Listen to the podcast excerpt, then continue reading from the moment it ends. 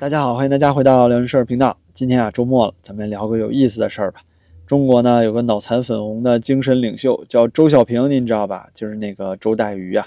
他的老婆呢，歌手王芳，在马里乌波尔大剧院啊演唱了一曲俄罗斯民歌《卡秋莎》，可是把中国人的脸丢到全世界了。大家可能也看过王芳唱歌的视频啊，这是在九月七号，俄罗斯卫星通讯社呢通过中国微博上发出来的。这个通讯社啊，因为宣扬侵略战争，被全球很多平台都已经封杀了。那当然了，咱中国嘛，有言论自由。哎，虽然这个 BBC 啊、CNN 这些媒体都封杀了呀，可是俄爹的媒体啊，是绝对可以自由发声的。哪怕是当初故意宣传呢侵略中国领土的海参崴改名叫弗拉迪沃斯托克，意思说是征服东方啊，如此辱华的言论啊，他们都能说出来。哎，没事儿，可见是父慈子孝了。那么这次俄罗斯卫星通讯社呢报道了中国所谓的爱国大 V 啊组团啊去访问了俄罗斯。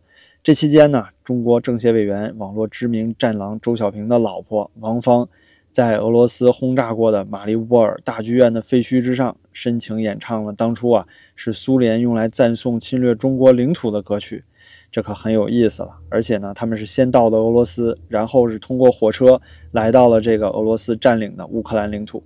那现在呢？他唱歌的这段视频已经被传的到处都是了，您可以去看看啊，那叫一个春光灿烂，笑容满面，感觉就是周代瑜呢，好像把老婆送去俄罗斯慰问俄爹将士去了。现在啊，看王芳唱歌的这个地儿，哎，马里乌波尔大剧院，在去年三月呢，俄罗斯入侵乌克兰的时候，曾经是被作为避难所呀，当初有六百多人，包括大量的老人孩子都在这里避难。门前的停车场呢，也用白漆刷了巨大的俄文单词，是“儿童”这两个字。可是啊，俄罗斯的轰炸精准特别低，也有一说是他们故意这么干的，是用了两枚五百公斤的集束炸药轰炸了这座避难所呀，这可真是人间悲剧了。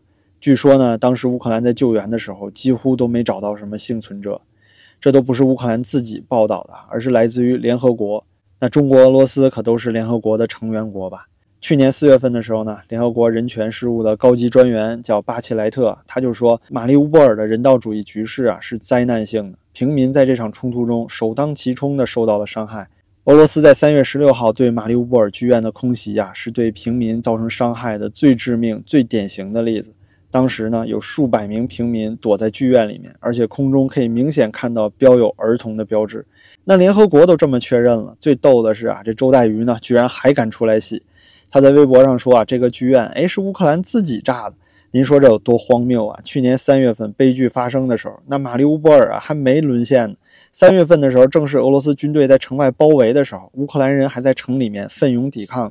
四月份的时候，俄罗斯才进入了城区，直到五月中旬啊才完全占领。所以三月份怎么可能是乌克兰人自己干的呢？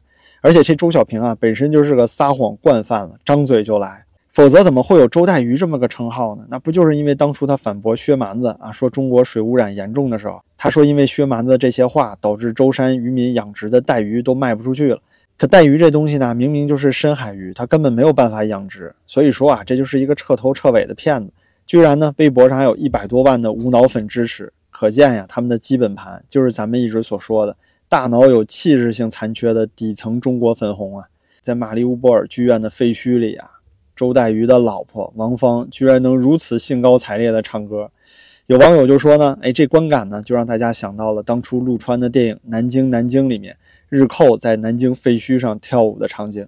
咱们说啊，这俄罗斯军队轰炸避难所肯定是毫无人性，但是对于这种在废墟上还能继续为俄罗斯人唱赞歌的中国人，您说咱还能说点啥？这不仅仅是有没有人性的问题了，这简直把中国人的脸呢都丢尽了呀！而且他唱的这首《卡秋莎》啊，这在微博上，周代瑜这么辩解，他说这是象征中俄友谊的歌曲。他什么友谊啊？侵略中国领土代表着友谊是吧？那当年军国主义日本侵略中国的时候，就是对华友好了呗。那《卡秋莎》这首歌的来历啊，相信大家也知道，就连人民日报的官方网站啊，其中有一个文化频道，这里面都讲过，这首歌呢是前苏联诗人1939年的时候写的。1939年的时候呢，德国啊可还没有跟苏联打起来呢。苏德战争是一九四一年才开始，在一九三八年的时候啊，当时是军国主义日本啊和前苏联在中国的土地上爆发了诺门坎战役。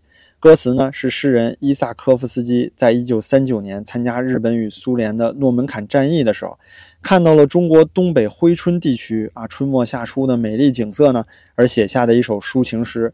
之后啊，苏联的作曲家叫勃朗特尔，看到这首诗歌之后呢，就给他谱了曲，这才有了歌曲《卡秋莎》。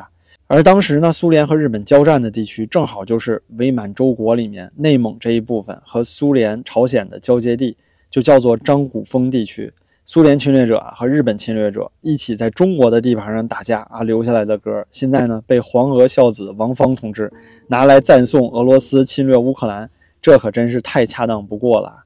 要我说啊，这个王芳可真是会舔，难怪当初郭文贵还传过啊，说王芳和当初的政法委书记孟建柱啊有一腿，说他呢是靠孟建柱上位的，所以才能够直通上了二零一四年的春晚。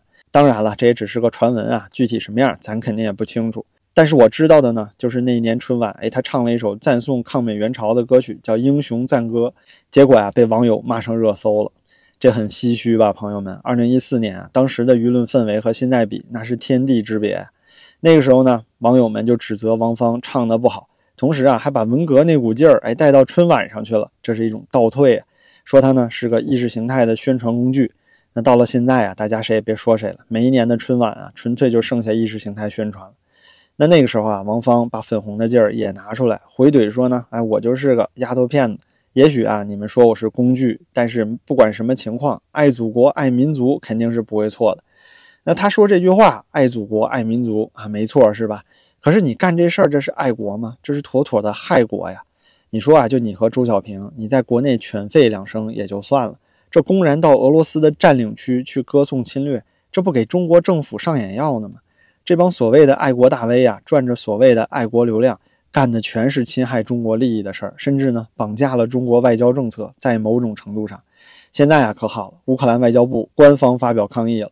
乌克兰外交部长呢在社交媒体上公开说，乌克兰尊重中国的领土完整，期待中方解释中国公民在马里乌波尔停留的目的，以及是如何到达被临时占领的乌克兰城市的。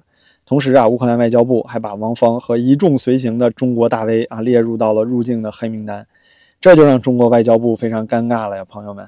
中国一直以来啊，官方表态都是支持乌克兰主权和领土完整的吧？是不是？从来也没有承认过乌东地区的独立呀。现在呢，乌克兰表态就说明了，这王芳等人啊，根本也就没有进入乌克兰领土的有效签证。那这就妥妥的是非法入境了，和偷渡有什么区别？或者说啊，未经他国允许踏上他国领土，而且呢，还赞颂这个侵略军，甚至啊，还和占领区的傀儡市长啊会面，互相赠送礼物。这王芳挺厉害，代替中国外交部去访问顿巴斯了。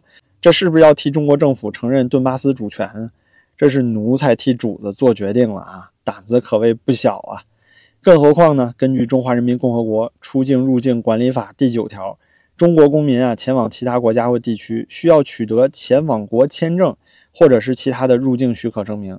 那在第十二条里也明确说了，未持有效出境入境证件的，禁止出境。很明显，王芳根本就没有有效的乌克兰签证，这妥妥的就是涉嫌非法出境。而且呢，身为中国政协委员的周小平还公开表示啊，支持他老婆去违法犯罪啊，违反呢《中华人民共和国的出入境管理法》，支持他老婆呀用苏联侵华的歌曲来赞颂俄罗斯侵略者。朋友们，这算不算彻彻底底的伤害了中华民族的感情？那现在即将实施的有这么一个新版治安管理法，是吧？这里面明确规定，禁止美化和宣扬侵略战争。那这要是新法执行了，我想这对狗男女啊，应该是第一波应该被狠狠举报的人吧。不过呀，就像咱们一直聊的，时代不同了，现在中国呢就是奸佞当道。周小平之流居然都能当上两会代表、政协委员了。微博上呢还有什么大 V 啊，像是孤烟木蝉，平时呢在网络上满口脏话，您可以去看看这个人啊非常夸张。但是呢，就这么一个人，居然也能够当得上广东网络文明宣传大使啊！他居然说他文明。所以啊，您看看吧，这不就是刀郎歌中的罗刹国吗？庙堂之上全是马户和幼鸟啊！这就让我想起一句话：国之将亡呢，奸佞当道。像是周小平这样的人啊，所谓的爱国大 V 啊，是从来都没有在乎过国家利益和民族未来的。对于他们来说呢，只要有利益、有权利，那别说是国家了，就算是他亲爸亲妈呀，那都可以卖。只要放在过去文革的时候呢，您知道那种举报亲妈反革命的那种人吧？啊，没错了，什么周小平啊、王芳啊。金灿荣、司马南、张维维这样的人都是这路货色，那根儿上啊就是坏人，自私且贪婪，狂妄还狡诈。